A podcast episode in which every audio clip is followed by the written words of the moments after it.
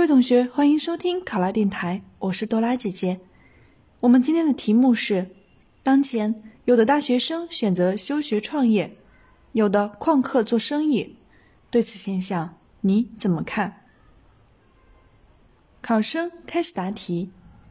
现如今，随着一个又一个就业最难季的出现，找工作成了每个毕业生最头疼的问题。特别是那些在校期间没有任何实习经历的学生，想要找到一份称心如意的工作，更是难上加难。这样的现实境遇，让很多在校大学生意识到，要想在毕业时不为找工作发愁，就要利用在校时间积累工作经验，特别是一些创业经验。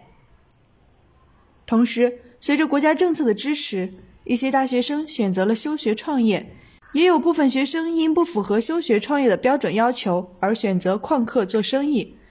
在这其中，有的学生因自己的目标明确、规划合理、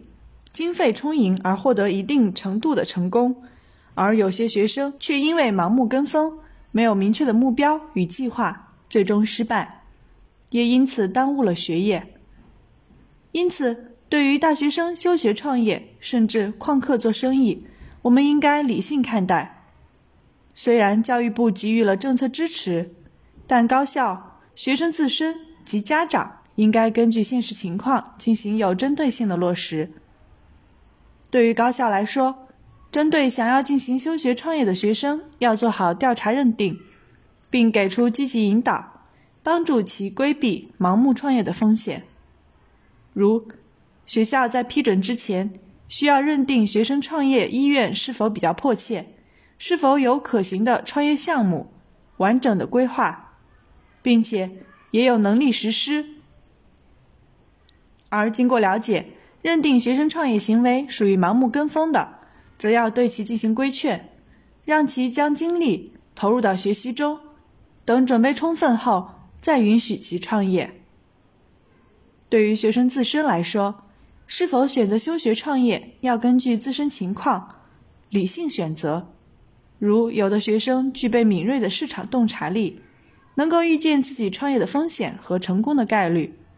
并做出合理的规划与布局，那么就可以大胆创业；而有的学生没有任何规划，只是想盲目的试一试，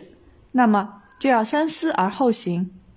而对于那些一心想要在学业上有所建树的学生来说，休学创业则暂时不可以给予考虑。